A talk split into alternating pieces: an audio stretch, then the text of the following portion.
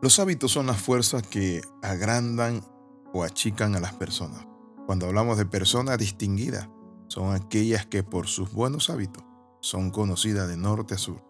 Bienvenido al devocional titulado Hábitos que distinguen.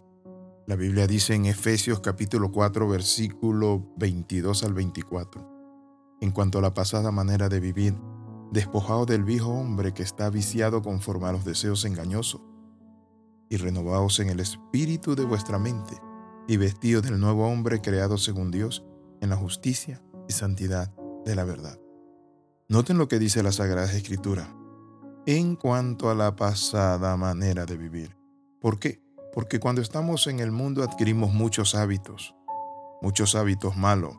Por ejemplo, el hábito de ser mujeriego, el hábito de ser mentiroso, el hábito de ser parrandero, el hábito de la bebida, tantos vicios y tantas cosas que en nosotros se pegan. Por eso es claro Dios cuando nos dice en su palabra que nosotros estábamos viciados conforme a los deseos engañosos. Y para ello necesitamos renovarnos en el espíritu de nuestra mente. Los hábitos se cambian mentalmente, pero también de forma física. ¿Qué quiero decirle con esto de forma física? Por ejemplo, una persona que se pone a estudiar sobre computación, es necesario que tome la computadora y comience a trastearla, es decir, probar cada botón y todas las instrucciones para aprender a manejarla. Asimismo es un hábito, es un comportamiento que tenemos por costumbre, una actividad que se hace tantas veces que se vuelve algo instantáneo, mecánico.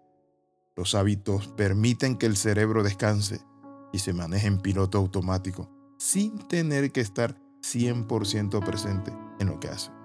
Por ejemplo, cada mañana tomamos la pasta de dientes, el cepillo y nos cepillamos. Nos bañamos ya prácticamente mecánicamente. Entonces lo que necesitas para tener buenos hábitos es estar consciente de que los malos hábitos deben desarraigarse de nuestra vida. Hay cosas que nosotros no vemos, por eso necesitamos ser humildes y escuchar a personas que nos puedan decir, mira, tienes malos hábitos en esto y en lo otro.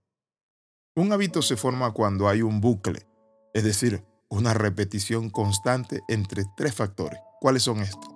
El primero, un ejemplo. Digamos que tienes un problema con la bebida y recurres a la bebida por diferentes situaciones. Las causas pueden ser muchas. Puede ser que la señal se active después de una pelea en casa. Al estar con amigos te sientes cansado o triste y te lanzas a beber. Y es allí donde ese hábito de la bebida va avanzando. Y cuando ya miras, eres un alcohólico. La señal se produce por algún tipo de estímulo que se presenta. Y estos pueden ser pensamientos, en el caso de los drogadictos, los olores, las aromas, la combinación de todo nuestro sentido. Cuando se presenta esta señal, llega una respuesta instantánea en este caso, el deseo de tomar alcohol, de drogarse, el deseo de tener una aventura, etc. La respuesta es lo que tú haces, cómo te comportas ante estas señales. Y puede ser una mezcla de pensamientos, de acciones. Pero necesitamos entender el tercer elemento, la recompensa. ¿Qué es la recompensa? Es lo que quieres solucionar cuando la señal se presenta. Aunque la señal y la recompensa no cambian, puedes modificar la respuesta que tienes ante las situaciones que vienen. Por ejemplo, vivías tomando alcohol y ahora eres una persona que estás trabajando en tu vida y luchando por no quedarte en el alcoholismo. Entonces, ante tus frustraciones tienes que cambiar el hábito. En lugar de buscar los compadres, los amigos, el punto de reunión donde se drogan, en lugar de buscar a esa otra persona que salió de tu vida, necesitas cambiar ese hábito. Las prácticas se hacen repetitivas. Así los buenos hábitos te llevan a refinarte, a alcanzar, a lograr y a soñar. Entonces puedo terminar diciendo que los hábitos juegan un papel importante. Los hábitos hacen que tu cerebro no gaste energía además en actividades que se hacen de forma constante. Tu cerebro hace que actúes en piloto automático en estas situaciones. Entonces podríamos decir que es como dice la Biblia, transformado en la renovación de vuestro entendimiento. El apóstol San Pablo decía lo siguiente en cuanto a la pasada manera de vivir, Despójense del viejo hombre que está viciado conforme a los deseos engañosos y renuévense en el espíritu de su mente y vístanse del nuevo hombre, creado según Dios en la justicia y santidad de la verdad. Los hábitos pueden ser corregidos.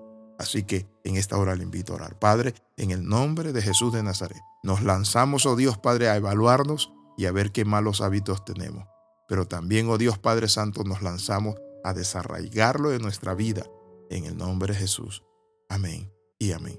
Escriba al más 502 42 45 60 89. Nos vemos en la próxima. Le saluda el pastor Alexis Ramos. Recuerda a las 13, comenta, comparte y crece.